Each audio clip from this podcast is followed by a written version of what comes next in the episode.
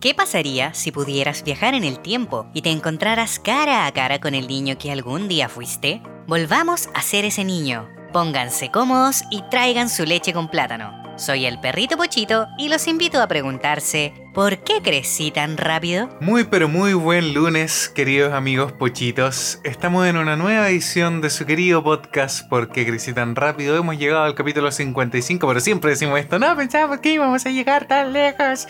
Podríamos dejar de decir eso hasta que lleguemos al capítulo 60 y cerremos la temporada. Me parece, ¿Sí? ok. Ya. Pero justo hoy día tenemos el capítulo de expectativa versus realidad. Nuestra expectativa era que el podcast no iba a durar más de 30 capítulos. Mm, De hecho, creo que una vez dijiste que mucho menos y la realidad es que estamos en el capítulo 55 y esto no va a parar, chiquillos.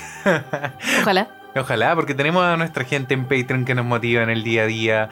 Hemos conocido un montón de gente que de verdad se siente muy identificada con nuestro concepto de podcast y basado en eso tenemos que seguir con esto, aunque nos duela, aunque nos cueste, aunque cada semana tengamos que juntar las ganas para, Fran, vamos a grabar, vamos a grabar. Pero aquí estamos chicos para ustedes y hoy día tenemos un capítulo muy pero muy especial. Porque ¿qué otra cosa es crecer o la vida que un juego entre nuestras propias expectativas y la realidad que golpea fuerte? A veces sorprende, a veces te hace llorar, a veces te trata con cariño y a veces te da más de lo que uno pide. Así que sin nada más que decir chicos, bienvenidos al capítulo 55. Le vamos a dejar un poquito la palabra a nuestra querida amiga Fusilactic. Porque el fin de semana, eh, para que lo sepan siempre, eh, en el canal de Fusilactic todos los sábados ella está estrenando videos en su canal de YouTube.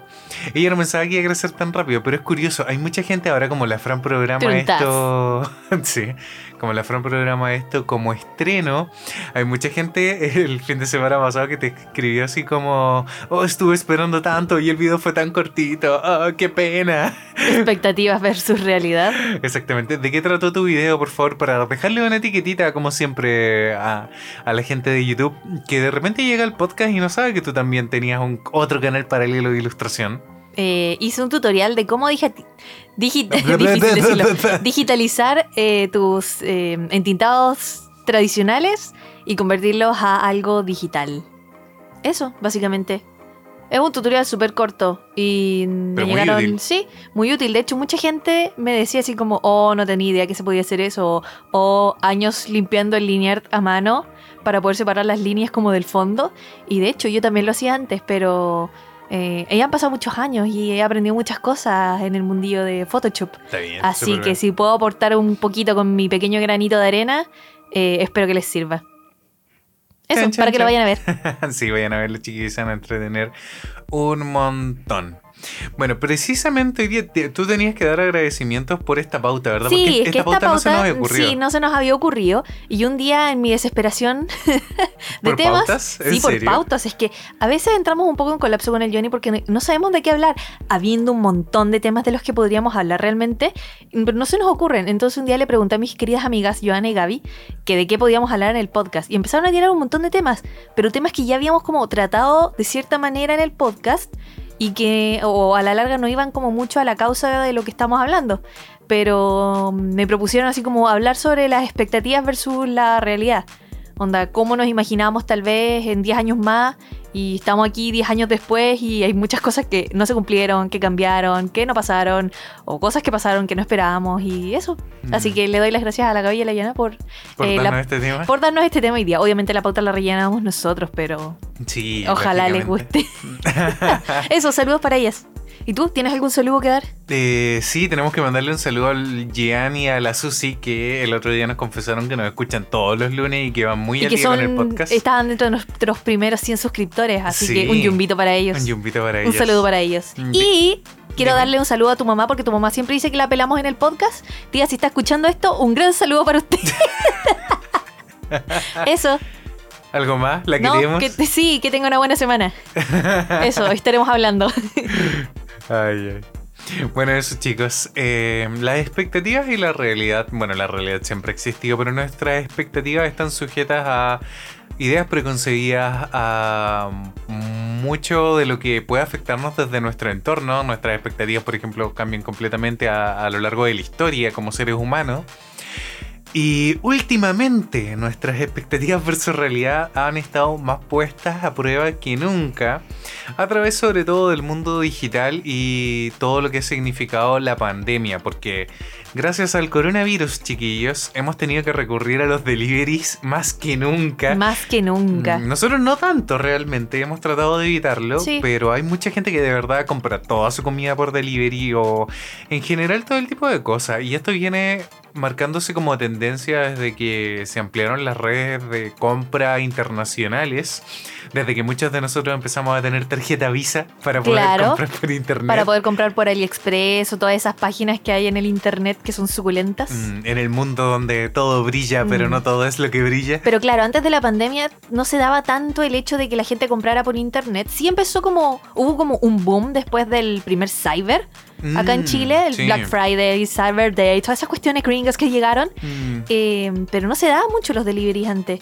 Porque es bien sabido aquí en Chile que la logística, la entrega de cosas es bastante lenta. sí, es muy Entonces, y eso, y, y mala, que se pierden, que se los roban. No ha, ha pasado en, en la pandemia que se han robado un montón de cosas o que han Mm. llegado en pésimas condiciones. Mm. Pero mm, eh, eh, por lo menos con el Johnny hemos tenido buenas y malas experiencias. Les vamos a contar algunas de las cosas que nos han pasado, Obvio. obviamente con los deliveries. Pero debo decir que han mejorado bastante. Mejorado. Mejorado. Sí, Aún sí, no es sí, perfecta. aún no es perfecto. Es que en Japón era Es que, eh, perfecto. a, a- a eso, a eso quería llegar.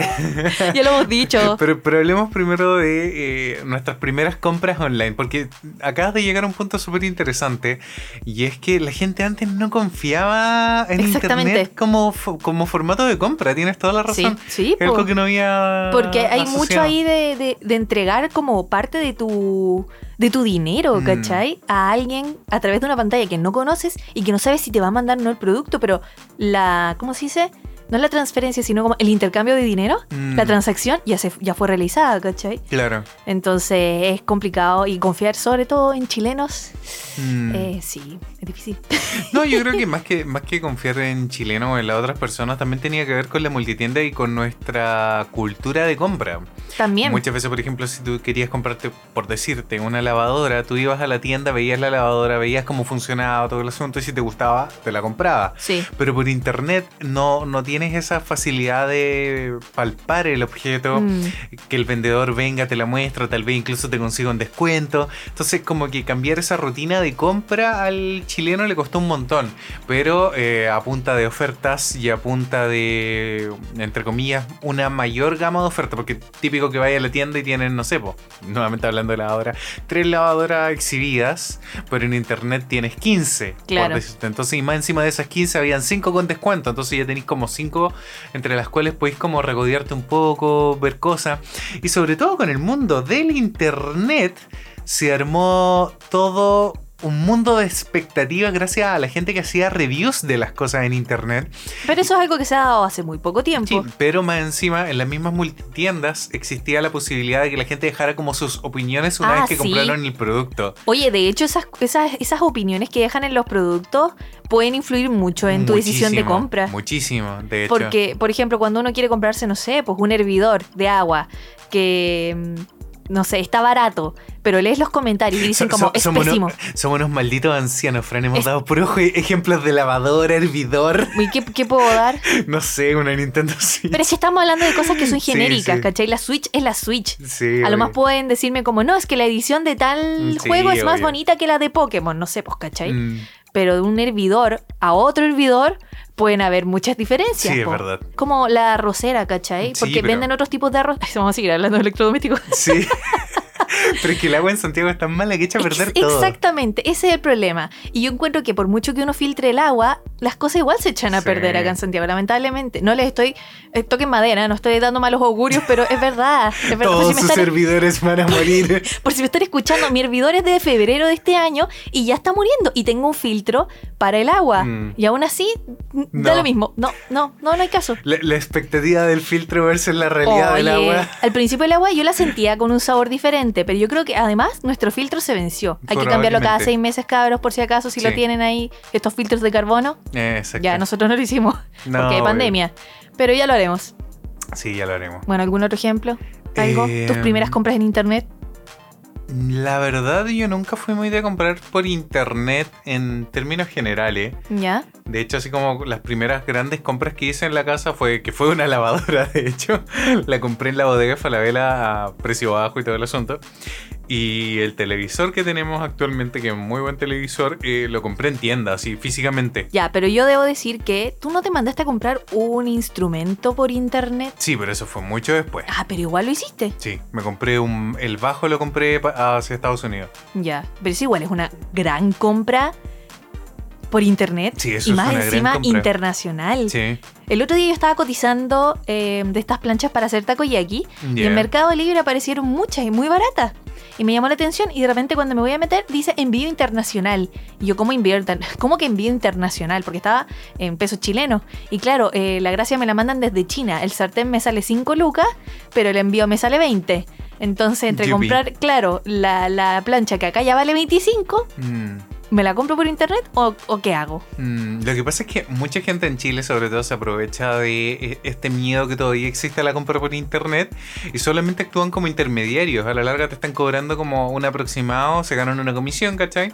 Pero igual tú estás pagando el envío y todo el. casi lo mismo que te saldría a ti comprarlo por AliExpress o eBay o no sé, ¿cachai? Cualquiera de estos sitios. El tema es que, claro, eh, te estás ahorrando el intermediario y, por ejemplo, ese producto no llega o cualquier cosa, como que sientes que hay un respaldo detrás, pero es un- también es un respaldo muy ñe, porque acá en Chile el CERNAC tiene muy pocas facultades con respecto a lo que es el ¿Compra consumidor. internacional? Sí. No, el, el CERNAC responde súper bien. Servicio Nacional al Consumidor. Mm, Pero todo lo que respecta a compras nacionales, de compras internacionales, ahí el CERNAC no se puede meter mucho. Sí, e- e- ese es el punto. la- las compras internacionales no estaban muy bien reguladas. po. Hasta que, por ejemplo, empezaron a regularizar las compras digitales. eh, hace súper poco, de hecho. Eh, por ejemplo, videojuegos a través de plataformas de, de consola. Por Ya. ejemplo, como Ah, que PlayStation. ahora tienen que ahora lle- llevan, el, impuesto. llevan el IVA. Tienen impuesto. Tienen impuestos, exactamente. Entonces, Mm. ahora el CERNAC, en cualquier caso, eh, puede. ¿Cómo se llama? Puede interferir. Intervenir. De hecho, este año creo que hubo la primera demanda de un chileno contra PlayStation que la ganó el chileno y ¿En tuvieron que devolverle la plata. Sí, no me acuerdo Guau. por qué fue específicamente, pero hablaban de eso, pues, de las posibilidades que se abrían y de las facultades que van a perder las plataformas de videojuegos también, pues, porque antes te comprabas un juego, por muy digital que sea, y chao, así se acabó. Eh, cero posibilidad de reclamo que te devuelvan la plata, pero ahora Mm. como hay una entidad estatal regulatoria y más encima ellos se tienen que sumar a, esta, a este tipo de regulación legal, eh, básicamente han tenido que, ¿cómo se diría?, ampliar su marco legislativo y se pueden ver bastante perjudicados porque el chileno es bien pillo, mija. Uy, ¿te hablo de yo de pillerías? Mm, uy, uy, uy. Uy, yo tengo unas anécdotas, pero creo que no las voy a contar en este ¿Sí? podcast. Sí, no, no puedo. No. Te las voy a contar Más fuera de cámara. Me parece. Sí, no, no puedo. No puedo. Eh, bueno, pero lo que tú contabas es verdad. Yo una vez me compré un bajo por internet, por eBay. Eh, Estaba muy barato, tenía envío internacional expedito, entonces eso hacía que si el bajo no llegaba en uno o dos días, eBay me podía devolver el dinero. Porque lamentablemente, eh, cuando uno compra por internet, si la compra no llega dentro de tres meses, tú tienes como tres meses máximo para hacer un reclamo. En eBay. En no eBay sabemos en otras y en plataformas. alguna- en la gran mayoría de las plataformas. Entonces, Sí. cuando pasaba el plazo de tres meses y la cuestión no llegaba, cooperabas con la plata o cooperabas con el producto. A veces no llegaba antes, se declaraba como por perdida antes y te devolvían la plata. Y después llegaba al año. Sí. Entonces, era, era todo un limbo de compras por internet que uno decía así como, oh, me arriesgo o no me arriesgo. Yo aún sigo sintiendo que son un riesgo comprar cosas desde Chile al extranjero. Sí. Sobre todo a China. Porque puede que no lleguen. A mí, por Mm. ejemplo, muchas cosas que compré en eBay, cosas chicas de un dólar, menos de un dólar, nunca llegaron, ¿cachai? Sí, y claro, verdad. yo reclamaba para que me devolvieran el dinero. Y hubo una vez que me llegó después. Y ya me habían devuelto la plata. Entonces, igual, bacán ahí. Porque Mm. hubo una vez que compré un cosplay por eh, eBay, me salió muy caro. Y cuando me llega el paquete, bacán, llegó. Tarde, pero llegó. eh, no era lo que había pedido. Expectativas versus realidad. Ah, Yo había pedido el cosplay, ¿cachai? Que era como el traje, el uniforme de un personaje. Y me llegó el chaleco del uniforme, Mm, ¿cachai? Y yo necesitaba el uniforme con la falda. Lo recuerdo. Y fue todo un drama. Hablé con el orden. chino y no sé qué. Le mandé foto y el chino, no, sí, devuélvemelo. eh, yo te devuelvo el dinero, pero primero tienes que mandarme el producto de nuevo. 11 lucas me, man- me costó el envío de vuelta a China con la dirección que supuestamente me dio el chino. Perdí el, el rastreo del tracking y nunca más supe del chino. Y eBay me dijo, no, pasó mucho tiempo desde que hiciste como esta transacción, Mal- no podemos chino. devolverte el dinero. Entonces me quedé sin chaleco, perdí plata y me quedé sin, sin cosplay. Qué terrible. Era, perdí harta plata. Sí, recuerdo esa experiencia. Sí, fue horrible. Oh, maldito Qué chino. rabia, qué rabia. De ahí entonces que... Mm, pero creo que después esa plata la recuperaste con otras cosas que, que te- como que te llegaban gratis y Claro. te las devolvían. A mí Sí. también me pasó un montón. Pero qué rabia. Típico, sí, una- eh, da una Entonces, rabia. de verdad, comprar al extranjero, desde Chile sobre todo, que es un país al que la gente no suele enviar cosas porque se pierden en el camino, Mm. porque se pierden dentro de Chile y porque los mismos chinos no tienen control sobre las cosas que, que se mandan Sí, internacionalmente. es verdad. Entonces, sí, es todo un, un- un tema comprar al extranjero desde Chile. Un riesgo gigante. O el envío te sale carísimo. También. Carísimo. Y cuando eso sale caro, te pegan, como decimos bien aquí en Chile, el aduanazo. Mm, que hay que pagar un impuesto extra, que por bodegaje hay que pagar otra cosa, que hay que pagar para que te lo vayan a dejar a una sucursal. No, Sí, un montón de plata porque compraste una cuestión de 31 dólares. Sí, pues mientras más caro sale el envío, más sospecha Correos de Chile como Mm. para pegarte un aduanazo. A mí por el bajo me pegaron el aduanazo, sí Obvio, o sí. pues si eso no iba a salir barato. Obvio, y era una tremenda caja y todo el asunto. Pero aún así el bajo me salió mucho más barato que haberlo comprado en Chile. Mm, Y llegó súper bien, llegó en el tiempo, el bajo salió increíble, así que dentro de todo igual fue una buena experiencia. bacán.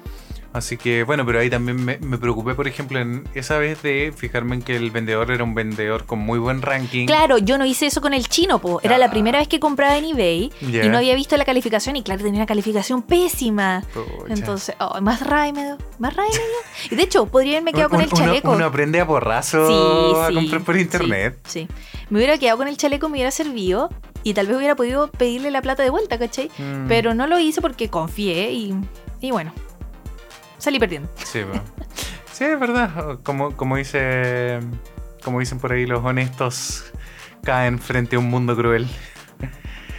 Ay, ay, ay, chicos. Así nomás. Pero bueno, eh, estábamos hablando de eh, que la pandemia ah, nos ha llevado a confiar mucho en el tema del delivery, sobre todo con las comidas. Y sobre todo en Chile, nosotros tenemos una cultura de. Eh, del mall, del patio de comida, donde muchas veces tú ves la foto de lo que te quieres comer y lo que te entregan es Paupérrimo. paupérrimo, pésimo, triste, muy Desabrido. malo, y incluso con marcas tan importantes como McDonald's. Entonces nosotros cuando nos fuimos a Japón, nos- por primera vez, incluso antes de irnos de Working Holiday, solamente como turista, nos sorprendimos gratamente porque dijimos a la Fran como, estábamos de turista y era como, ¿cómo vamos a comer en un McDonald's de turista? Fran, probemos el McDonald's en Japón. Y nos sorprendimos muy gratamente porque de verdad lo que tú pedías era igual a lo de la foto o muy parecido o incluso mejor y estaba demasiado bien hecho. Sí, Onda nos pedimos una Big Mac que de verdad eh, llegó armadita, o sea, Sí. no se le salía la lechuga como la de acá en Chile, que, Sí. que parece como que agarraron todo, lo metieron dentro de la bolsa y toma, toma la hamburguesa. Como que no armaron la hamburguesa, metieron todos los ingredientes dentro de la bolsa y te lo entregaron. En Japón todo era demasiado bien armado. Los helados, las hamburguesas, ¿para qué decir las papitas fritas? Eh, y, y en términos generales, en todos los restaurantes japoneses se preocupaban mucho de la presentación de la Sí, comida. O sea, completamente. tú lo que estabas viendo en la foto que estabas comprando era lo que te iba a llegar de verdad. Creo que nunca nos llegaron a como a decepción. Una sola vez nos Una decepcionaron. no. vez, Nos sí. decepcionaron con, con un plato en un restaurante, pero es que igual en la foto, si uno lo comparaba, claro, se veían igual, pero el nombre del plato no era lo que yo me comí. Claro, e- es- ese es el punto. Muchas veces tiene que ver con un aspecto cultural japonés. Que es muy extraño. Que es muy extraño. Onda, por ejemplo, no sé, pues decir que, oh, quiero una sopaipilla y los japoneses te van a traer la sopaipilla con, Con miel. azúcar, flor y miel. Claro, exactamente. Pero eso sí son las sopaipillas en Japón. Claro, y ahí son nuestras expectativas de chileno versus las expectativas de los Exactamente, japoneses. sí. Entonces, ¿qué fue lo que pasó esa vez, Frank? Creo que ya lo Cuéntanos. contamos una vez, pero Sí, fuimos a un restaurante como italiano, de una marca muy barata que hay en Japón, y habíamos pedido supuestamente un risotto de tomate, una cosa así. Y a mí me encanta el risotto, y el risotto es como un arroz medio pegajoso, pero conciso. Y me Mm. llegó una sopa de tomate con arroz. Era una sopa de tomate. Asquerosa, Se, qué asco. se veía como la foto. No, se veía igual que la foto, pero es que eso no es risotto, por Sí, último ponle claro. sopa con arroz, pero no me vendas un, un risotto, porque eso no es un risotto. Claro, eso fue lo que nos Todo pasó. lo demás del menú era increíble, pero esa porquería Decepcionante.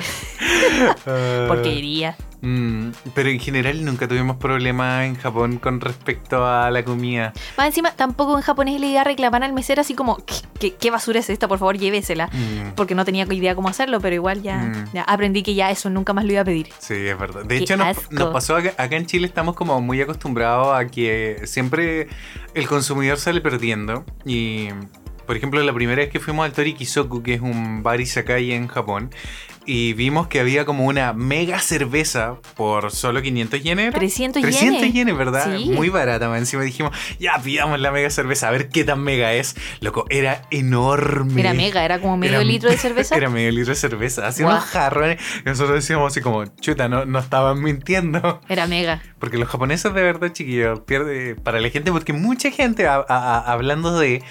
eh, ha llegado al canal, obviamente, por, por todos nuestros vlogs, por los late podcasts, porque saben la experiencia que tuvimos de Working Holiday y quieren ir a Japón y quieren hacer. Están investigando y tienen como sus propias expectativas sobre su propio viaje o sobre su propia experiencia de Working Holiday.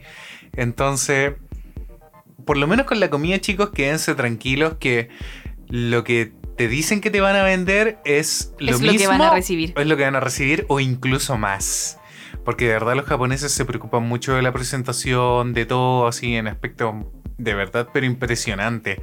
Y si por ejemplo no tienen algo, te lo compensan con otra cosa. Muchas veces nos pasó que no sé, queríamos comprar un helado. Y nos decía, ah, pero no nos queda salsa de vainilla, ¿le podemos poner de la otra? Fue como, sí, póngale. Y te lo llenaban, así, así como, tome. Entonces, Sí. de verdad, la, la- la- la gestión del servicio al consumidor es increíble en Japón. Cosa que no nos pasa en Chile. ¿Por qué? Porque haciendo nuevamente el paralelo con McDonald's, Uh, verdad, hace poquito que nos pasó algo. ah, nos pasó con el delivery de McDonald's. Y no solamente con McDonald's, también con Burger King. Vamos Sí. a pelarlas a todas aquí. Ya, vamos a pelarla.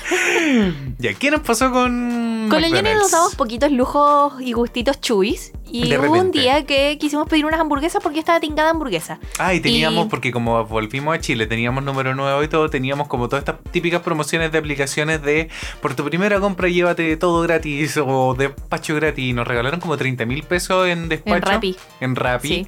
Entonces tuvimos como de verdad, dijimos, Fran, aprovechemos esos 30 mil pesos. Ya. Aparte que muchas veces la comida incluso está más barata en la aplicación Sí, que en... a veces, no siempre. A veces, Pero sí. claro, justo ese día pedimos unas hamburguesas que estaban como en promo, nos iba a salir barato.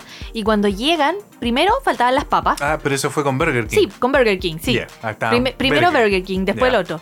Eh, faltaban las papas, las hamburguesas venían, pero horribles, frías, desarmadas, Pedimos, asquerosas. pedimos unos nuggets. Pedimos unos nuggets, tenían que venir 8 y venían 7. Claro, faltaba un nugget. Y sabéis que he leído mucho que hay repartidores que se comen parte de las de, la, de las órdenes que hace la gente. Ah, Entonces, Pero venía sellado. No sé, no sé. Al menos, con, bueno, con McDonald's las bolsas vienen selladas. Sí. Y dice como no acepte este paquete si este sello está como adulterado. Claro, y también aparte habíamos pedido unos helados ese mismo día al McDonald's. Claro, porque queríamos Porque queríamos helado. chubi. Hamburguesas con papa y helado. Sí, había, y había una promo de helado que no podíamos buena. dejar de pasar. Entonces los helados llegaron increíbles. Y con esa experiencia de ya, Rappi funciona, McDonald's funciona, Burger King no, en Uber Eats, en Uber Eats nos devolvieron plata, que igual Mm. íbamos a tener que usar porque ya la habíamos gastado, como que nos devolvieron créditos. Y en Rappi, como ya habíamos tenido esta buena experiencia de haber comprado los helados y que llegaron bien, otro día más adelante en el tiempo, Volví- volvimos volvió, a estar, pedir- volvió a estar la promo de los helados. sí, volvimos a pedir helado. Se supone que con el Johnny habíamos pedido como dos sabores diferentes cada uno. Él, no sé, pues de vainilla y yo de chocolate. Y llegaron los dos helados derretidos, desarmados, aplastados y de chocolate los dos. Y de chocolate los dos. Y no habíamos pedido los dos de Y no chocolate. habíamos pedido los dos de chocolate, claro. Entonces, hoy le saqué una foto de verdad. E- Era un monstruo. Era un, era un monstruo era un de helado. monstruo. Un monstruo de helado. Y, me, y nos lo comimos igual, porque ya lo habíamos pagado. Pero igual me dio como un asco. Porque no era. Claro, mi expectativa era la del helado que ya me había comido Claro, la primera vez, que estaba muy que bueno. Estaba increíble, llegó Y, bien. De hecho, fue el primer helado que nos comimos en la vida. en la vida de haber llegado a Chile. No habíamos ido al McDonald's. ¿Verdad? Y Ni- fue el primer helado. el- Ah, Entonces sí, tenía sí, como- tomamos helado un día. Pero no del. McDonald's. No, no, no del McDonald's, pero en las tarrias. Pero Sí. helado de verdad. Sí, pues helado de verdad. Ah. pues, Pero yo quería comerme un helado de McDonald's, ¿cachai? Ese día y fue bien. Y quise helado de nuevo y llegó mal. Mm. Entonces mandamos la foto. Entonces mandamos la foto, nos devolvieron la plata. Sí, Rappi nos devolvió com- completamente la orden porque encontraron que de verdad pelaba. Horrible, patético. O y fue súper rápido. En ese sentido, Rappi fue súper eh, transparente, claro, y fue como, ya, toma, ahí tienes la plata. Mm. Y con esa plata pedimos comida china al día siguiente. Ah, sí. Oh, no me acordaba de eso. y la comida china también llegó increíble. Increíble, sí, esa comida china estaba muy rica. Sí, la comida china estaba buena, llegó en buenas porciones. Calentita. eh, calentita, eh, sabía la comida china que Porque que también no habíamos comido comida china. No, no habíamos hecho nada. es que no alcanzamos a hacer nada No, tampoco. po. Mm. Pero eso con las compras online, al Sí. menos a nivel de aplicaciones. Mm, pedimos también un día Little Caesars, nuestra pizza barata ¿Vas a contar favorita. todas nuestras anécdotas, Chuy? Sí, pues sí, pasamos comiendo. Bueno, Francisca, acuérdate sí. que los vlogs eran pura comida. ¿Verdad? Y Little Caesars también no, no falló. De verdad, la, Sí, no la nos ca- la decepcionó. calidad de las pizzas por, por 5 mil pesos nos costó esa vez. eh, fue increíble. Así que llegó calentita, increíble. Rápido. Rápido. Bacán. Muy bacán. Sí. Así que viene ahí un jumbito para Little Caesars. Y para los repartidores en general también. Sí. Que igual en general se están arriesgando con todo el tema del coronavirus. Eh, por lo general funcionan bastante bien, así que un jumbito para todos los chicos que están trabajando para que el mundo pueda funcionar. Pero eso con los repartidores. Había algo que se me estaba quedando en tintero con respecto al tema de los repartijas online. ¿Qué cosa? Estoy tratando de hacer memoria que fue algo también que nos pasó. eh, ah, eso. ¿Y cómo Obvio. em, que hemos hablado solo de comida. ¿Ya? Ya, pero muchas veces, por ejemplo, pasaba acá en Chile que pedí un producto y el producto te decían así como va a llegar entre el tanto y el tanto. Ni siquiera te daban una fecha específica acá O en en el Chile. horario. Va a llegar entre las 9 de la mañana y las 9 de Y- la y noche. acá uno se estresa po, porque más como, encima oh, mucha gente trabaja y no se puede quedar en la casa para, re- para recibir algo. Obvio. ¿Cachai? Sobre todo, por ejemplo, si compráis algo que tiene que ser recibido, dígase un sillón, una tele que no te pueden dejar en conserjería. O algo que tienes que refrigerar, cualquier cuestión. Exactamente. Entonces, esa falta como de. ¿Cómo se diría? Seriedad y exactitud en Mm, las sí. entregas. Es lo eh, que le hace falta todavía un poco al delivery Chile. en Chile, porque sí. en Japón. Vamos a compararlo de nuevo. Expectativa versus en, en realidad. Amazon, chiquillos, eh, si te decían que iba a llegar entre las 9 y las 10, llegaba a 10 para las 9. y no es broma. No es chiste, es verdad. Ay, Y, y si se, se disculpaban si llegaban antes. Uh, le embarró. Y, y llegaban a la hora, llegaban en unos paquetes increíbles. Qué manera de botar basura de Amazon, de verdad. Sí, sí. Pero los, pero los paquetes llegaban muy bien protegidos y llegaban los de pedidos llegaban súper bien. Y de hecho, chicos, en muchos vlogs hablamos al respecto, pero la única vez que llegamos a tener un poco de miedo fue cuando compramos el colchón. Uh, ¿verdad? Que compramos por Amazon para poder para nuestra espalda porque suponía que el colchón era como de un grosor ancho y llegó Sí. súper delgadito. Así Sí. que les vamos a dejar aquí una La etiquetita para que vayan a ver el sí. blog, porque sí, llegó como enrollado en una caja y yo dije, pero ya, esto no es un colchón. Y claro, como era de memory foam, venía todo comprimido, así como sin aire, sin nada, Mm. y tuvimos que dejar que se estirara de a poquito y agarró su forma Ah, final. Ahí, ahí jugó muchas veces con nuestras Uh, expectativas. sí, ahí yo estaba súper urgida, pero llegó bien, era lo que habíamos comprado, Y nos cupo salvó bien en la calle y nos sí, de verdad, nos salvó la vida. Mm, Sí, si no, nuestras espaldas hubiesen sufrido mucho durante nuestro año de Working Holiday. Sí, Mm, sí. O sea, lo compramos como en marzo, abril, una cosa así. mm, Ya habíamos dormido dos meses mal. sí, es verdad. Sí, no, no se puede. Mm, Bueno, la vida, la vida en general, chiquillo, está llena de expectativas que nos hacemos en base a información también. Recuerdo que cuando chico, por ejemplo, eh, uno quería comprarse, por ejemplo, estas revistas de anime en el kiosco, cosa que no podía yojear antes, eh, por ejemplo, de qué se iba a tratar, solo veía que había un bonito afuera En la portada. en la portada y tenía que jugártelas y, y en ese tiempo comprar esa revista era caro para uno que era adolescente. po. Sí, po. Valían como 3.000 hasta 4.000 4.000, 5.000 pesos. pesos, sí, era harta plata. Era harta plata para un adolescente. Mm, eso. ¿Y te decepcionaban? y no, me encantaban porque traían CD. El problema con el CD es que como yo no tenía computador, El Johnny nunca los pudo ver. tenía, no, tenía que ir a casas de amigos así como podemos ver el CD que venía con mi revista. Ya, pero tus amigos eran ñoños, Eh, algunos sí. como no- para y aceptar poner tu CD de la, de la Minami ahí en el Sí, y computador y, algunos llenarse de virus. Al- Algunos incluso de repente los más pudientes tenían impresor y me regalaban algunos impresos. Oh, qué bacán. Es- eso sí que eran amigos. Eso es, esa es amistad. Esa amistad, ¿verdad? Sí. Mm, pero eso. Y ya que estamos hablando de todo lo que fue Japón, nosotros también teníamos nuestras propias expectativas de antes de irnos de Working Holiday, antes de irnos de incluso como turista. Y creo que les hemos contado un montón de veces que el primer día que llegamos a Japón como turista fue horrible. ¿Les contamos? Sí, creo que lo hemos Creo que en contado. el capítulo pasado de las primeras veces. Sí, probablemente es nuestra primera vez Creo en Japón. Sí, lo contamos en el capítulo de las primeras veces. ¿Estás seguro? Sí, en el ahí lo contamos. Contamos lo del restaurante, ¿verdad? Sí, contamos Ah, lo del ya. restaurante y lo contamos. Ya, les vamos a dejar una etiquetita acá, chicos, para que lo, lo puedan ver, ¿verdad? Lo, vayan a escuchar. Sí. Pero versus esa experiencia, versus, por ejemplo, la vez que nos fuimos de Working Holiday y con todas las expectativas que teníamos, por ejemplo, del año que queríamos vivir de Working Holiday, ¿sientes tú que hicimos realidad esas expectativas? ¿Fue mucho más? ¿Vivimos cosas nuevas? Sí, ¿Qué no. piensas tú? Sí, no, porque me acuerdo del plan de viaje que entregamos. ju- Justifique su respuesta. Me acuerdo del plan de viaje que entregamos en el que supuestamente íbamos a trabajar un mes y viajar otro, trabajar un mes y viajar otro, y eso, chiquillo, es muy difícil de hacer. Ahora, si ustedes son jóvenes aventureros que les gusta ir de aquí para allá y no estar en lugares fijos, se puede hacer, pero nosotros somos animales de costumbre y comodidades y nos quedamos tranquilos en nuestra casita, entonces dentro de mis expectativas de haber querido viajar mucho por Japón y haber conocido lugares que no conocí la primera vez, como nunca fuimos a Hokkaido, nunca fuimos a Mm. Okinawa, Y Japón tampoco, es que sea tan grande y más encima No, está conectado por trenes en su totalidad. Claro, eh, no era tan fácil, no era tan barato y nunca lo hicimos, pues. Entonces mis expectativas eran muy altas versus la realidad con la que me topé estando allá, Mm. que era bastante caro, que ya no podíamos comprar JR, que no teníamos pases especiales por ser turistas y mm, dinero, todo es dinero. Todo es dinero. Todo es mucho dinero y para tener ese dinero hay que trabajar mucho y sí, Mm. eso.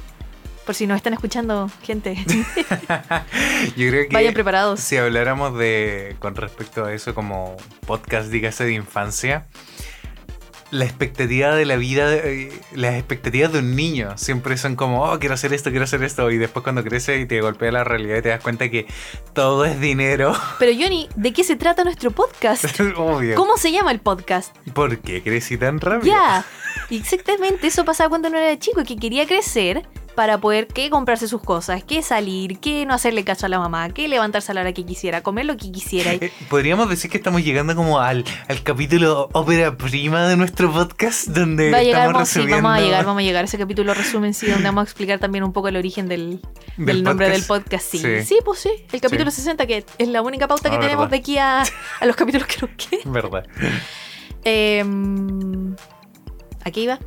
Estaba hablando de. Ah, la expectativa, sí. sí. eh, que uno esperaba ya a cierta edad poder estar independizado, porque como que las películas gringas o las películas que uno veía de chico y las mismas series te planteaban Mm. que a cierta edad uno tenía como que cumplir ciertas cosas, como que tener casa, que tener auto, que ya estar trabajando, que tener dinero, que irse de la casa de los Las papás. series jamás iban a hablar de la recesión y la crisis económica No, y capitalista. tampoco que- estaban ubicadas en Chile, entonces tampoco eran como series completamente realistas. Mm, Y mm, mis expectativas, por lo menos de chica, eran, claro, haber estado ya fuera de la casa de mis papás trabajando y estable a los 18 años. claro, Pero eso, actualmente, actualmente. Es ridículo. Es, es casi un sueño. es que sí, es un sueño, Es un sueño muy hermoso. Es una meta. Es una meta muy lejana. Para mucha gente, de sí. hecho. De Mm. hecho, todavía siento que hay muchas de las como expectativas que tenía de chica que todavía no cumplo. Mm, ¿cómo Cumplí cuáles? muchas, cumplí muchas. ¿Cómo cuáles, por ejemplo? Eh, por ejemplo, el gran sueño chileno de la casa propia. Yo no tengo Mm. casa propia. Me encantaría tenerla a futuro, pero no sé cuándo eso se va a poder concretar, ¿cachai? Mm. Entonces, la expectativa que yo tenía de tener casa propia, por ejemplo, a los 30, que ya me queda poco, eh, no se va a cumplir.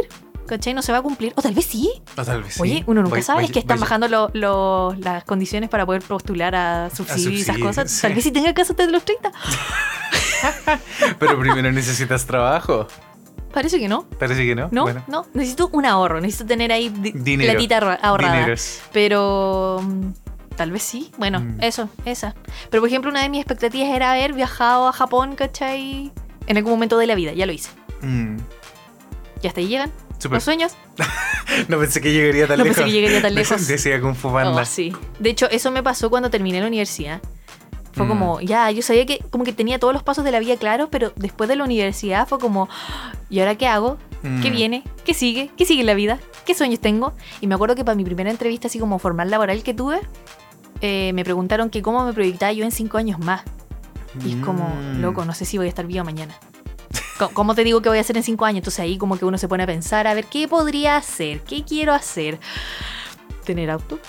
Lo que, lo que pasa es que, mira, eh, es curioso, acabas de llegar a un tema súper interesante que tiene que ver también con las costumbres y la sociedad que actualmente estamos viviendo, donde eh, se nos mide por la cantidad de cosas que logras, por la cantidad de pasos o checklist, ¿cachai? De la vida Hablamos que también tenemos. del checklist de la vida. Hablamos muchas veces de eso, pero por sobre todo las empresas, por ejemplo, quieren saber tu nivel de producción en la vida. ¿Será producción o será como seriedad? O- Como- eh, como convicción tema, propia. Como, a ver, esta será una persona que logra cosas. Claro. Como, ah, para poder contratarla, No, y también, vas ¿qué a tan- lograr algo por nosotros. ¿Qué tan seguro estás de que vas a permanecer con ellos por lo menos un par de buenos años, Sí, cachai? me decimos que somos Porque los millennials. Somos millennials, po. ¿qué quieren? O sea, como que yo busco estabilidad, Mm. pero en realidad como que no sé lo que quiero y tal vez me voy a ir de viaje por el sudeste asiático para reencontrarme, entonces, no sé, no sé. Mm. Pero nos No encontramos. estoy haciendo un impacto, entonces mejor me voy. Claro.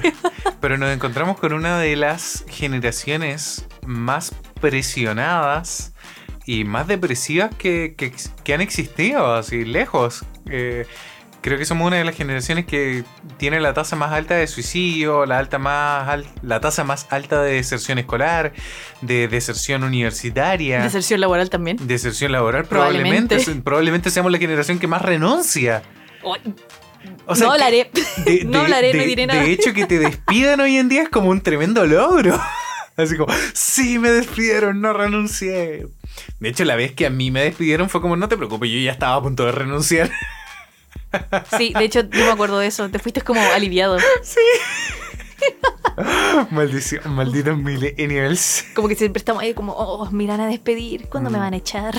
Me quiero cambiar, pero Me quiero que me echen. Pero me quiero ir con platita. Sí, po. Eh, pero e- eso pasa por un problema eh, sustancial y que de hecho lo hablan en este típico video de los millennials que siempre mencionamos. Lo odio. Yo la verdad siento que es un video que nos da- que da esperanza y eso es súper importante, pero no por la esperanza en sí, sino por entender que eh, tenemos que reenfocarnos en otras cosas. ¿Cachai? Ya. Por el mismo tema, y por eso también queríamos hacer este capítulo de las expectativas versus la realidad. Teníamos expectativas que eh, obedecen, y sobre todo nuestros padres, nuestra generación y nuestra sociedad tiene expectativas que obedecen a, otra, a otros tiempos A otras generaciones. a otras generaciones, a, a una realidad que nunca fue tal. O sea, pensar que éramos clase media, pues cabros, si somos todos terribles pobres. Acá en Chile, de verdad, chiquillos, la gente vive a punta de créditos de consumo. No les da el sueldo para parar la olla, no les da el sueldo para comprarse siquiera un auto, ni para, a veces con suerte, para pagar el arriendo. La gente vive comprando en cuotas. Mm, Eso habla, sí. ¿cachai? De una clase media que a la larga vive a punta de créditos, que realmente es es una clase pobre nomás, po. ¿Cachai? Lo hemos dicho un montón de veces. Si acá, por ejemplo, cualquiera de nosotros se enferma, nadie tiene, de cáncer, por decirte, nadie tiene lo suficiente dinero para pagar un tratamiento de cáncer. Al final tenemos que hacer un bingo, una lotería una rifa. Por eso nos reíamos tanto, chiquillos, de Chile contándoles lo del bingo que lo dijo un ministro de Educación para arreglar el colegio. Porque en Chile, lamentablemente, la situación económica no da y todo se arregla en el camino, así como vam- vamos, pero vamos de a poquito, vamos pimponeando, dicen Claro. los jefes, ¿cachai? Y es como, loco, expectativas versus realidad y lo vemos en el día a día. Entonces, eh, Nuestra expectativa era ser los jaguares de, la, de Sudamérica. Y la realidad es que somos padres, padres. Bueno, y la pandemia dejó en claro un montón de cosas. Más encima, no solamente la pandemia, el terremoto del 2011, 2012 fue. 2010. 2010, el terremoto del 2010 dejó en claro que nuestra milicia es pésima, el Shoah, qué decir, Shoah, el Shoah, el Shoah, ¿qué era el Shoah? el Servicio- el servicio bueno, de emergencia de o algo así. Bueno, los locos que tenían que avisarnos. Que venía un tsunami que o venía no. un tsunami o que, chiquillos, no hay tsunami eh, o, o- o medir el terremoto o prever todo este tipo de situaciones. Funcionaron terrible, mucha gente murió a causa del tsunami. Chile quedó completamente desconectado, las carreteras se rompieron, edificios se cayeron, o sea, nuestros super ingenieros también ahí, que teníamos como los mejores constructores y mejores ingenieros de Latinoamérica, loco, se les cayó un edificio de, no sé, veintitantos pisos. Y un edificio nuevo. Y un edificio nuevo, Sí. ¿cachai? Sí. Que hasta el día de hoy la gente, de hecho, creo que está en la demanda con- contra el edificio. Y nuevamente ahí el consumidor eh, se vio ahí pegado por la realidad versus las expectativas de comprar un departamento nuevo, pues, ¿cachai? Mm, Entonces vivimos, realmente vivimos en una sociedad. Eh, vivimos en un planeta, en una sociedad, en un... No sé qué más decir, chiquillos, porque la verdad me encantaría decirles que esto es solamente Chile, pero en Latinoamérica, el mundo en general, eh, que nos vive decepcionando, que nos meten expectativas sobre las cosas que realmente no son tales. Entonces, para nosotros también, como nuestra generación, fue muy revelador empezar a educarle a nuestros padres y decirle como, mira papá, esto están pagando, fue a la universidad, gasté tanta plata, ¿cachai? Y estoy endeudado, porque esa es la realidad también hoy en día de los estudiantes Sí. en Chile, que salís más endeudado de lo que hubierais salido si de repente te hubierais puesto sencillamente a trabajar a los 18. ¿Cachai? En cualquier cosa. mm, Y hubiera- punto. y hubiera ido hizo un, ascendiendo. sí, un estudio sobre eso. Sí, ganáis más plata trabajando a los 18 que estudiando una carrera universitaria. Bueno, pero y ahora pasó, pues, Johnny, que están pagando más por eh, hacer delivery que por lo De que están pagando por eh, trabajar de teletrabajo como diseñador eh, Y gráfico. eh, Y, más encima te están explotando, chiquillo. Oye, sí, es que la ley que también sacaron, la de teletrabajo, era pésima. Esa O que tenía que estar eso- como eso lo supimos disponible y conectado principio. 12 horas continuas. No, ¿dónde la vieron? ¿Cuándo voy al baño? Es verdad, chiquillo. Sí. Es terrible, es terrible. Porque más encima eh, existe una desconfianza entre el trabajador y el empleador. Entonces, como mm, está sacando la vuelta. Creo que hablamos de eso en el mundo laboral también, chiquillo. Creo que sí. Sí, así que si quieren conocer un poquito del mundo laboral en Chile, eh, les vamos a dejar también el link al capítulo porque nunca está de más. Nunca está de más que escuchen otro capítulo de nuestro querido podcast. Obviamente. Obvio, aquí lanzándolos para los capítulos antiguos. Pero, pero eso me pasa con respecto al, al tema de expectativa realidad, que partimos de este capítulo muy a la chacota, chiquillos, y ahora nos estamos poniendo súper denso. Ya, pero pasa que cada vez que conversamos y nos ponemos denso, no puede ser que todo sea negativo, pues, No, Johnny.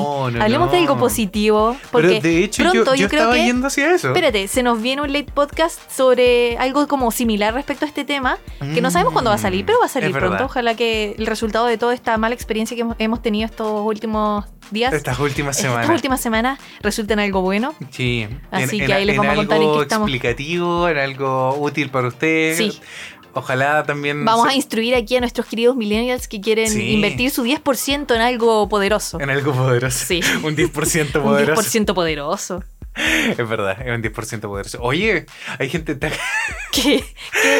¿no- ¿te acuerdas el, el hermano de la Javi que se compró no sé cuántos toblerones eran o doble- Tabletones de fruna. tabletones de fruna? ¿Sí? ¿Qué tiene? ¿Cuántos se compró? Como mil. Mil tabletones de fruna. Oye, expectativa versus realidad. Yo creo que él no esperaba que le llegara una caja tan grande de tabletones. Oh, le embarró. No son ni tan ricos. No, pero parece que estaban en descuento así como en Rappi o algo No así. sé, no sé, pero se compró mil tabletones de fruna. Oye, Como para atragantarse comiendo. está así. bien, pues estamos en cuarentena. Bueno, ya no estamos en cuarentena, pero muchos seguimos encerrados todavía por voluntad. Mm, es verdad. ¿Y tú vas a llegar a alguna conclusión Sí, positiva? estaba hablando del video de los millennials Ah. y esta luz de esperanza que hablábamos, ¿cachai? ¿Qué esperanza queda de los millennials? Eh, No, Somos no. unos viejos. Me Estamos rancios. no, no que nos íbamos a poner positivo Ya, bueno. fusilística. Sí. El punto es que tenemos que empezar a dejar de medirnos por eh, las expectativas de la sociedad, las expectativas de nuestros propios padres. Tenemos que empezar a ponernos metas nosotros mismos, pero metas no tampoco por, porque nos lo imponga la sociedad, sino metas dentro de lo que nosotros queramos hacer porque nos hace bien y porque nos hace felices. Porque hoy en día, sobre todo, chicos, con todo el tema del, feminismo y de todo el cambio estructural que está viviendo nuestra sociedad chilena, nos hemos dado cuenta de que, sobre todo sobre las mujeres, recaía una carga de expectativas sobre que tenía que ser regia, que tenía que no reclamarle al hombre con respecto a todo lo que es el machismo, que tenéis que comprarte los productos de belleza, que tenéis que ponerte tacos, que tenéis que ir con tacos a la oficina, ¿cachai? Que no tenéis que, no sé, ¿Algo que decir, mi querida Fusilectic Que feminista? limpiar la casa, que lavar la ropa, que cocinar, que ver a los niños, que llevarlos al colegio, que lavarles la ropa. ¿Qué más quieres? Todo, Johnny, todo. Todo, ¿verdad? Todo. Y de hecho estábamos viendo un programa ahora en la tele que Oh, hablaba ¿verdad? esta... que era una periodista? No, era la presidenta de una fundación como Mm. de equidad. Sí. Que decía que la mujer, el rol de la mujer, eh, y sigue siendo un poco así, es de ser cuidadora. Que cuidadora de la familia, cuidadora de los niños, cuidadora de los ancianos. Y eso también se reflejó mucho en las carreras que eh, se podría tildar como de femeninas, Mm. como enfermería, eh, educadora de párvulos, profesores incluso, y cosas así. Entonces, ¿ya ¿a qué vas con el tipo del, del- el tema del rol? ¿Qué- ¿Quieres un dato histórico muy cuático que el otro día leí por ahí? ¿Cachai? Eh, eh, Esto es terrible, pero, pero es muy real. Por lo general, el rol cuidador, por así decirlo, se le solían encomendar a las mujeres. Ya. ¿Cachai? Por ejemplo, eh, cuidar a un enfermo ¿cachai? terminal o alguien Sí. que esté en coma Sí. o cualquier persona que pueda ser digna como de abuso o fácil de abusar, por así decirlo. Ya. Se le suele dar a las mujeres porque el porcentaje de abusadores en los hombres, ¿cachai? Versus las mujeres era pero abismante. Mm, Onda, onda del porcentaje de mujeres que podían poner a cargo, creo que era un 8%, versus hombres que estaban a cargo de cuidar enfermos terminales, niños, era un 85%. ¿Cachai? O sea, no estamos diciendo que dentro de las mujeres no pueden haber abusadores. Obvio. Eso sí. Obvio, pero el problema es que hace 85% de los hombres son unos violadores. ¿Cachai? Lo grave de la Es, gra- situación. es gravísimo, ¿no? Sí, es De gravísimo. hecho, incluso hay una película, no sé si te acuerdas, no creo que la hayas visto, eh, Probablemente es- no. española que se llama Hable con ella. No. ya, donde un enfermero de una chica que estaba eh, en coma, la viola, la deja embarazada, ¿cachai? En coma. En coma, en serio. Y después la niña despierta, ¿cachai? Tiene a su hijo, todo el asunto. El tipo no me acuerdo si lo matan, se mata. La verdad no recuerdo mucho la película. La vi muy chico, de haber tenido unos 13 años. Y recuerdo que me dejó así súper choqueado. En serio. Sí. O sea, te creo. ¿Cachai? Y nadie Claro. te guió, te explicó, hubo un- un- una conversación post Es que- película. Es que, es que Yo yo, encuentro que ese tipo de películas son buenas para enseñarles cosas a los niños, pero Sí. también tiene que ver ahí como un... No, es que, alguien que guíe es que- yo recuerdo que yo recuerdo que yo fui el culpable. A mis papás car- les cargó, porque en ese tiempo cuando me dio toda la bola cinéfila, fue como, mamá, esta película ganó muchos premios, ¿cachai? Veámosla y la rentamos en ese tiempo en VHS.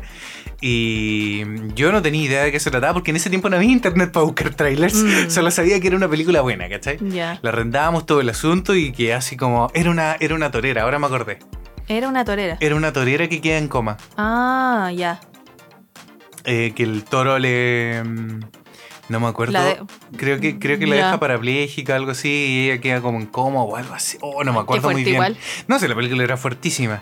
Eh, era, era muy lenta, muy contemplativa. Entonces mis papás como que incluso hasta se aburrieron. Yo tuve talleres de eh, como de cine en uno de mis cursos electivos en el colegio, que era como de arte. Y me acuerdo que vimos una película de Almodóvar, Ya. ¿no? Oh, no, creo que no, creo que no, es otro, otro, otro director, eh, que se llamaba como Todo sobre mi madre. Almodóvar. Sí, ya, Sí. bacán, le chuté. Menos Ya. mal. Y me acuerdo que después de ver la película, la profe se sentó con nosotros como para conversar sobre el tema. Sí. Y no vimos solamente esa película, vimos varias películas más, vimos varias de Hitchcock y cosas así. Ya. Y películas contemplativas, pero después de ver esas tipo, ese tipo de películas, nosotros éramos como adolescentes, teníamos como 15, 16 Mm. años, igual había un adulto que nos podía guiar Eso y nos podía explicar, es súper importante, Mm. explicar por qué se daban ciertas situaciones, o Mm. nos explicaba un poco el contexto, o nos explicaba por qué el director tenía esa intención con la película. Mm, Y siento que esas cosas faltan en, en nuestra sociedad a veces. Sí, en nuestra sociedad. Entonces tal vez tus papás tampoco supieron cómo guiar o explicarte el contexto de lo que estaba pasando y tal vez ni siquiera lo entendieron, No, y- con todo respeto. Sí, no, yo creo que más encima no se esperaban de qué, de qué se trataba la película, sí. Sí, pues más encima. El niño quería ver la película, ¿cachai? Sí, pues. Eh, pero Yo es creo muy que bueno. ahí va en, en el- los padres, ver la película primero, decir como ya, esta película se la puedo mostrar a mi hijo, ya sé de qué se trata, Mm, se la puedo explicar y ahí presentársela a los niños, porque Mm. hay un montón de cosas que yo creo que los niños no deberían ver. Por ejemplo, yo también recuerdo El Chacotero Sentimental, la primera película, Ya. ¿ya? Sí. ¿Tú te acuerdas? La vi, sí, viste? sí, pero la vi así como con una amiga en su casa. y- ¿Muy chica? Sí. O sea, mi chica, tenía como Pero, 14. pero ¿te acuerdas de la 15? segunda historia? No, Me acuerdo de las historias, pero así muy a la vida. Ya, bueno, la segunda historia era un papá que violaba a sus hijas. a sus hijas. No, no, no me acuerdo de eso. ¿Cachai? Y había una. Y era terrible porque yo me acuerdo, la vi súper chico, que así traumadísimo. La película en general se basaba un poco en el sexo. eh, hay, que, hay que ser súper honesto en eso. Y en ese sentido, no era una película para niños. No, ¿y por qué lo estabas viendo? Porque yo igual ya estaba adolescente, pero podía entender el contexto. Pero me acuerdo que fue un tiempo, sobre todo, donde se habló mucho de esta crudeza, como este tipo de película de, donde el hombre violaba a una persona, ¿cachai? Que estaba en coma, este padre violando a sus hijas, ¿cachai? Y sobre todo también en esos años estaba muy de moda este programa Mea Culpa, el chileno. Más encima, más en boga hoy en día, Oh. eh, con el tema, con el caso de femicidio de Ámbar, donde el tipo que fue el asesino, chiquillos, ya había sido condenado previamente por asesinar a otras dos personas. Y salió en este programa porque fue un caso tan emblemático, tan violento, que se le hizo una entrevista al tipo. Y más encima el tipo en cámara dijo que no sabía y que lo más probable es que si lo dejaban libre iba a volver a matar a alguien. Y lo hizo. Y lo hizo, ¿cachai? Y el tipo estaba libre, y entonces... estamos hablando de un caso que pasó hace como dos, tres semanas, nada más, o sea, más. muy, muy reciente. Y es terrible, de Y verdad. es terrible. Mm. ¿Y ¿A qué es lo que quieres? No nos íbamos a poner. sí, no íbamos a poner positivo, chiquillos. Son terribles. Solo siento, pero es que eh, yo siento que hoy en día necesitamos hablar un poco de feminismo, hablar un poco de lo terrible que pueden llegar a ser los hombres, hablar sobre, sobre todo enseñarle a los niños a respetar también a las mujeres, ¿cachai? Es que esa es la cosa. Creo que una vez también lo dije en un podcast. Sí. que había una imagen por ahí dando vuelta que decía así como: No protejas a tu hija, educa a tu hijo. Educa a tu hijo, exactamente. Eh, ha- había una película francesa que andaba dando vuelta, ¿te No, acuerdas? era un corto. ¿Era un corto? Sí, era un corto. Ah, el ya. de la mamá que llegaba como a la Sí. oficina de la directora, sí. Sí, lo vamos a buscar correr. y se los vamos a dejar en los comentarios para que lo vean. Es súper cortito, Súper dura como tres Sí, minutos. pero vale mucho la pena, Sí. chicos. Eh, pero eso, es súper importante eh, en- enseñarle a los niños el respeto. Porque antiguamente, ¿cachai? Como el, el tema del abuso y el coqueteo, como que hasta se, se vanagloriaba. Había un diario en Chile que se llamaba La Cuarta. O sea, una moto, una moto, una moto. se normalizaba, era normal, Eh, ¿cachai? claro, ese- Ahora ese punto. somos graves No, por no, andar no, diciendo que nos andan No, gritando no, cuestiones no en la calle. No lo digo mal, ¿cachai? Porque se vanagloriaba esta cuestión porque la cuarta hacía un concurso de piropos anuales, de piropos de los hombres de la Contru hacia las mujeres. ¿Quién Bueno, tiraba el que- mejor piropo? Y, y lo decían del año. El mejor piropo 2012, por decir, creo que lo hicieron hasta como el 2015. ¿Cachai?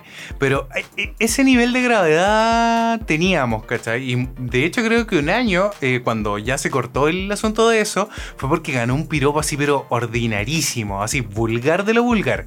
Y fue como que casi que demandaron al diario y ahí se cortó esa competencia de el piropo del hombre de la constru bueno. hacia la mujer, ¿cachai? En la calle.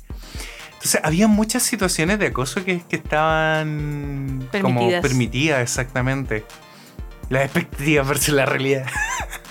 no sé en qué momento llegamos a hablar de esto, chiquillos, pero es que me enerva. Saltamos mucho, llegamos muy lejos. Eh, así como dato freak, chiquillos, eh, últimamente en, Santiago de Chile eh, han salido una cantidad de canales digitales muy interesantes y eh, hemos estado viendo mucho el canal 51.1, que es un canal bastante feminista. No se describe a sí mismo como canal feminista porque... O tal vez sí, no lo tal- sabemos. Pero dice 51.1 señal experimental. Y la verdad han entregado contenido súper bueno. Ves que lo ponemos, nos quedamos pegados viendo porque están dando o un documental o una entrevista a una mujer muy... eh, ¿Cómo se diría? Como empoderada, con influencia. El otro día estaban entrevistando a la periodista directora del desconcierto, hablando de cómo ellos trataban de abordar la realidad, sobre todo desde que fue el despertar social en Chile, eh, para mostrar todo de manera más objetiva y de cómo también las mujeres necesitan estar mucho más presentes en el periodismo, donde ha sido un espacio completamente liderado por hombres.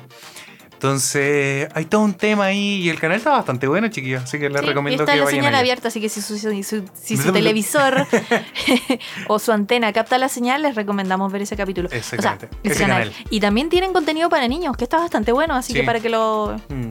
Y Lo en vean con sus general el canal de Educa del, del Educa TV. gobierno, Educa TV está bastante bueno, está chicas. bastante bueno. Me da mucha pena saber que va a durar solo hasta Mm, diciembre. Yo creo que deberíamos Deberían hacer dejar- una. Deberíamos hacer una... Nosotros no, un- no, sé si nosotros. no, pero deberíamos hacer así como. Una petición, Una una- petición unánime para que el canal se mantenga. Sería bacán. Porque te juro que es muy agradable de repente, incluso hasta para nosotros en la noche dan 31 minutos, es mucho mejor que estar viendo el drama de la Raquel Argantoña, perdonando, no es que no empatice, pero me tienen chato.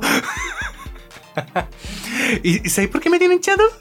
Porque, porque, Yo Por- solo dejo que el Johnny porque, hable. porque ahí se- nos sale todo el clasismo que, que, que, que tiene mal a nuestra sociedad, ¿cachai? Porque cuando es como el hijo de un cuico, es como, ay, pobrecito, necesita, necesita terapia. Pero cuando es el hijo de un pobre, ¿cachai? Que, que para que lo sepan así la gente de México, un hijo de una famosa eh, apuñaló a su padre y lo amenazó de muerte. Pero no lo mató. Pero no lo mató eh, porque eh, presuntamente el padre eh, intentó violar a su polola. ¿Cachai? Independiente. ¿Esa fue la razón? Esa fue la razón, supuestamente aparente. No, no Ah. estoy muy al tanto. Pero supuestamente el cabro tenía cuchillos, tenía un revólver en su poder no inscrito, tengo entendido. Entonces, bajo ese precepto es como, loco, ¿a quién estáis criando? ¿Cómo, cómo, cómo no te das cuenta de este tipo de situaciones si tú eres el padre?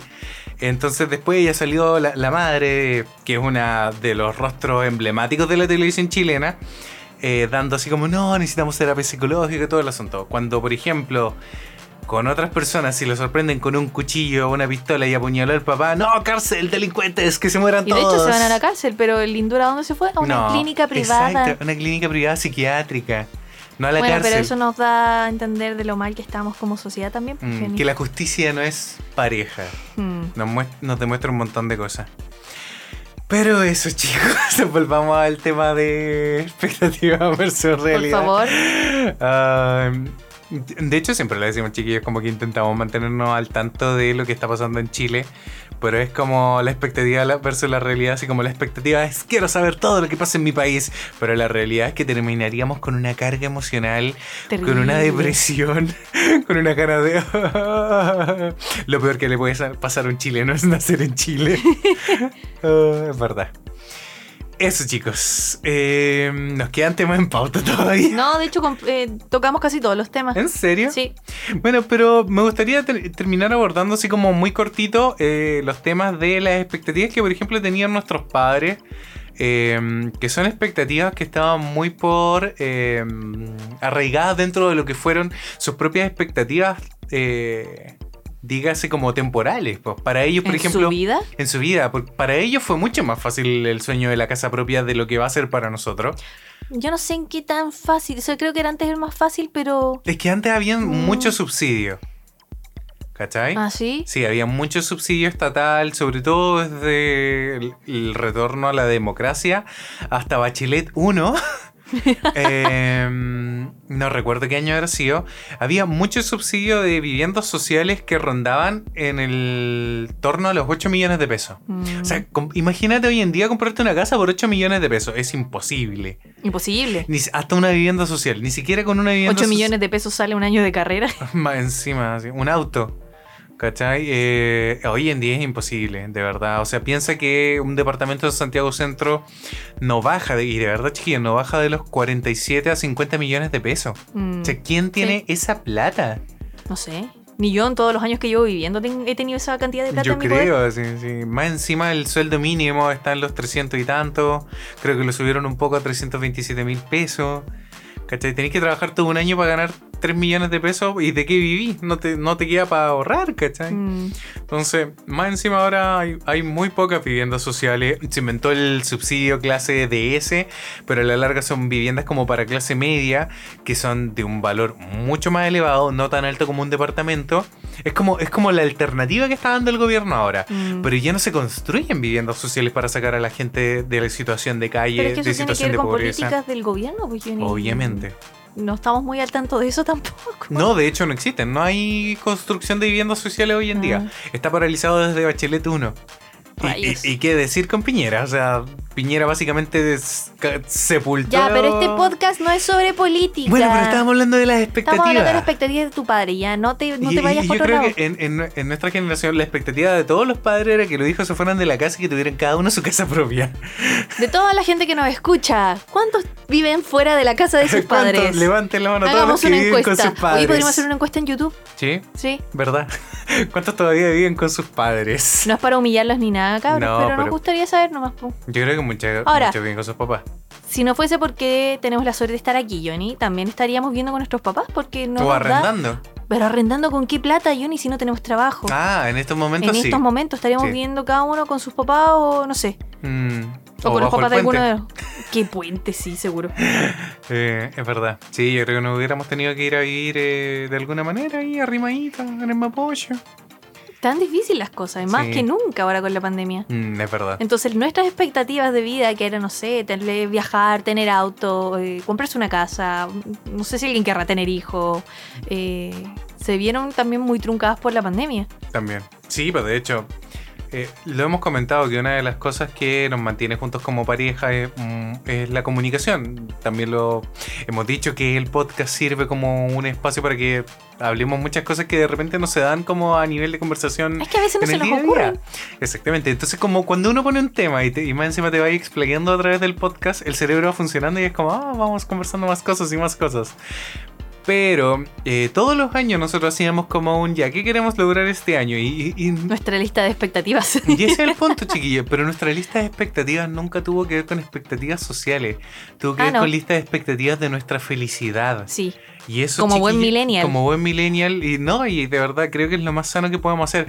Por ejemplo, este año nosotros teníamos como expectativa ir mucho al cine. Sí. Y no lo hemos podido hacer. Pero también teníamos como expectativa llegar a los. eh, más que expectativa era meta, llegar a los mil suscriptores Ah, en eso, YouTube. eso- eso con YouTube. Sí, po. Sí, pues de hecho queríamos llegar Y lo a- logramos. y lo logramos. Todavía nos falta la meta de Instagram, así que si no nos siguen en Instagram, vayan a seguirnos Sí, inmediatamente. Queremos llegar a los mil en Instagram. Los mil en. Instagram, no cuesta nada. Queríamos monetizarnos. Subimos cosas choras, de repente.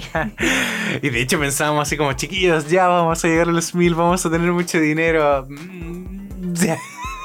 ¿Cuál es la realidad? Ya les voy a comentar la realidad, chiquillos. Llevamos ya casi un mes monetizado. ¿sí? ¿En, por- en PCTR? En PCTR ¿Ya? y llevamos dos dólares. Uh, ¿Quieren saber a cuántos dólares paga YouTube? 60. 60. Necesitamos ah, ¿verdad? Sí. 60 dólares mínimo Para en la cuenta retirar, para poder retirar, esa la plata. Sí. Así que si usted quiere hacerse Patreon y quiere De considerar hecho, sí apoyarnos, tenemos suculentos eh, Rewards. rewards, no, recompensas, para que nos apoyen, porque de verdad, aunque parezca ridículo, Patreon nos ha ayudado N. Sí, Patreon N. nos ayuda de, un de montón, hecho, hemos pagado algunas cuentas con la plata de Patreon, así que Sí. a todos nuestros Patreons, un tremendo Un abrazo. tremendo abrazo, Un saludo sí. grande a ustedes porque los queremos mucho. Y tenemos más, de hecho, no le hemos dado la bienvenida a los últimos Patreons, Fran. ¿Por qué somos así? Es que se nos olvida, pero ahora lo vamos a hacer. Y de hecho, nos dimos los anuncios al inicio, así que los vamos a hacer ahora al Oh, final. ¿verdad? Sí. Toda la publicidad al final, chiquillos. Ya, bueno, ¿qué- de hecho, nuestros videos tienen publicidad y, y- y si la pueden ver entera o hacerle clic, nos van a Sí, si le hacen clic nos, favor, nos ayuda mucho, así que por favor. ya, ¿quiénes son nuestros nuevos Patreons? Tenemos tres Patreons nuevos, de hecho, que llegaron hace muy poquito. Ah. Sí. Que todavía no cumplen ni siquiera un mes, que son Sebastián, Jennifer y Álvaro. No vamos a dar sus apellidos, obviamente, para que no los Sí, busquen, obvio. pero queremos dar la bienvenida a estos tres chicos nuevos. Muchas gracias. De hecho, gracias. es bacán tener más hombres en el Patreon. Sí, Patreon, porque sí. son muchas mujeres, exactamente. Empoderadas, Eh, bacanes. Empoderadas, sí, son, son todos muy bacanes, de verdad.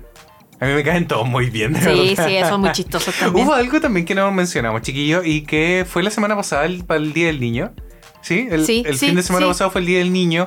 Y eh, como supimos, gracias a nuestro auspiciador Beta Store, pudimos regalar entradas eh, para el Anime Rock Festival. Y también como auspiciador nos regalaron una entrada a nosotros. Y, Y, pudimos asistir, Al, al concierto. Oh, Yo quiero decir algo. bueno. Expectativa versus realidad. Yo Ya. creí que iba a ser un concierto en vivo. Y era una grabación. Era una Pero grabación. estuvo bastante buena. Estuvo increíble. Estuvo súper buena, sí. Sí, está- estábamos ahí mandándonos historias y comentarios con nuestros Sí, Patreons. estaban ahí visitando. Oye. Incluso uno regaló, creo que Sebastián le regaló como una entrada al primero que le dijera así como, ya, ¿Quién háblame. quiere una entrada? Sí. Sí. Sí, y Y Cristina Cristina Regada estaba ahí viéndolo con su familia. Oye, Cristina. Regada, muy otaku. Sí, súper otaku él. Eh, pero eso, chiquillos, de verdad. eh, creo- Tenemos los mejores Patreons. Tenemos los mejores Patreons. No, pero eh, teníamos expectativas con el evento, no sabíamos que iba a estar tan bueno. Yo, la verdad, no esperaba que le iba a pasar tan chacho. Estábamos ahí cantándolas todas. Eh, Mauro Mendo, súper prendido. Sí. Eh, De hecho, lo repitieron al final sí, porque estuvo tan bueno. Porque se- no, porque se. Ah, y se cortó la señal, Sí, ¿verdad? Era una parte, pero se lo Es repitieron la mejor también. canción. Y Gaby Vega también me sorprendió, pero en general todo. Yo siento que Gaby bien. Vega cantó muy poquito. A mí que me encanta Chaman King y Oye, muy poquito de, Sí, de Chaman de King. Gaby Vega. Muy poquito de Gaby Vega, pero estuvo bueno, estuvo muy bueno. Todo bonito, todo muy. Hicieron concursos, sortearon cosas, estuvo muy divertido. Así Sí. que gracias a Beta Store ahí. Recuerden que pueden ir a ver eh, la tienda de Beta Store y que tenemos descuento para nuestros Patreons exclusivos. Mm. ¿Qué más tenemos? Tenemos el concurso de Polímera. Sí, el de eso, los aritos, chicos, que esta esta, es- la última esta es la semana, última semana. Mm. para poder participar. Solo tienen que ir a la, a la foto de Instagram donde está el concurso y leer todas las instrucciones que dará súper fácil poder participar. Sí, pero, pueden ganar un par pero de más encima lo pueden eh, elegir, exactamente. O sea, ahí ni siquiera expectativa versus realidad, chiquillos. No, eh, lo que Realidad. eligen es lo que se van a ganar. Lo que se pueden ganar, exactamente. Así que mm, eso con los Aprovechen de participar porque en el siguiente capítulo ya vamos a anunciar a los ganadores. Eh, al ganador. Al ganador. Sí, o la uno solo. ganadora. O ganadora. Mm, Tal vez bien. yo. ¿Tú quieres No ganar? puedo ganar. No lo sé, tal Pucha. vez sí, tal vez Ah, no. Yo participé. ¿Tú participaste? Sí. Ay, ay, pero ¿Algo eso- más? eh, yo creo que me gustaría invitar a los chicos a que nos cuenten cuáles han sido sus... Chicas y chicos, a Chicas todos, y chicos, chiques. sí, chiques. Eh, ¿Cuáles han sido como sus experiencias de expectativa versus realidad en pandemia, en la vida? ¿Alguna vez que los haya marcado mucho o que, o que los haya decepcionado o que los haya sorprendido? Eh, creo que es súper importante eh, cuando uno cumple las cosas que mucha- por mucho tiempo deseó. Eh, pasa mucho, por ejemplo, cuando uno compra por internet para China, porque tenéis como las expectativas de lo que te llega y a veces es súper decepcionante y otras veces es súper bacán lo que te llega. Y sobre todo como es tanto el tiempo que se demora en Oh, llegar. sí. A veces se te olvida la expectativa. y es como, oh, un regalo para el Johnny del futuro. Así. Sí. Así se siente cuando compras a China. Mm, es verdad. Pero, pero es bacán, es bacán. Eh, eh, es bonito tener como ese, ese sentimiento. Es como cuando era, era niño y veía el comercial en la tele. Y después del- del tenías el juguete. Y después tenías y el juguete como, para Navidad. mm, No era tan bacán como Duke Kaboom. Oh. Oh, ¿verdad? Sí, Sí. en sí. defensa de Duke Kaboom, ese niño puso Lo usó muy, pésimo. Lo usó pésimo, puso muy Sí, mal la rampa. Sí, sí. Y, y le dio muy poca cuerda de juguete, así que el niño, mal niño. Mm, para los que no han visto Toy Story 4, vayan a ver Toy Story 4 Sí. y van a saber quién es Duke Kaboom. Pero eso, eso. Sí. Eso con los juguetes y Eso con la expectativa. expectativas. De hecho, chiquillos, hace un par de capítulos preguntamos si les gustaría la idea de vernos a nosotros reaccionando a comerciales de infancia. Y mucha gente dijo que le gustaría la idea, así que lo vamos a hacer más adelante. Pero ahora, chicos, así estamos full comprometidos, y ya lo dijimos, con los vlogs de Japón. Porque para los que no escucharon el capítulo anterior, eh, estuvimos ordenando todo el material y todos nuestros vlogs de Japón van a cerrar en 62 capítulos. Caleta. Son caleta. Entonces, si no nos poníamos las pilas, no íbamos a terminar nunca porque vamos en el capítulo 15. Pero chicos, ya ahora, eh, la semana pasada se suponía que íbamos a volver a subir, pero estuvimos trabajando, fue una semana de locos, de la cual ya van a saber en nuestro late podcast qué nos pasó. Así que esta semana, eh, después de que se estrene este capítulo, probablemente el martes ya van a poder ver eh, ahí previo al estreno, pero el miércoles van a tener disponible el nuevo blog eh, de por qué crecí tan rápido, el blog número 16, donde fuimos a un festival muy especial, no se lo pueden perder, un blog muy bonito, muy emotivo, eh, aparecen todos nuestros amigos ahí de la casa compartida, así que no se lo pueden perder chicos y quédense atentos al canal.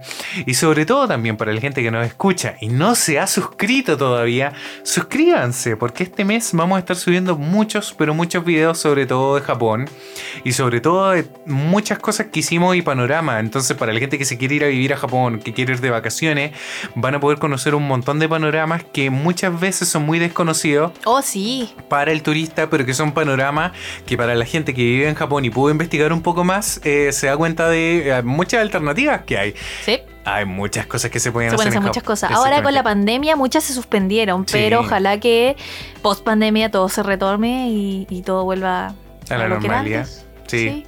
Sin nada más que decir. No se pierdan los vlogs. No se pierdan los vlogs. Esto fue porque crecí tan rápido. Los Nos queremos mucho. Nos vemos muy pronto. Nos vemos en los vlogs. También. Porque, porque vuelven los vlogs. Nos vemos en la comunidad de YouTube. Recuerden que tenemos Patreon. Recuerden que tenemos Instagram. Y eso, los queremos mucho. Muchas gracias por escribir, por, eh, por escucharnos. Y no olviden escribirnos. Y nos vemos.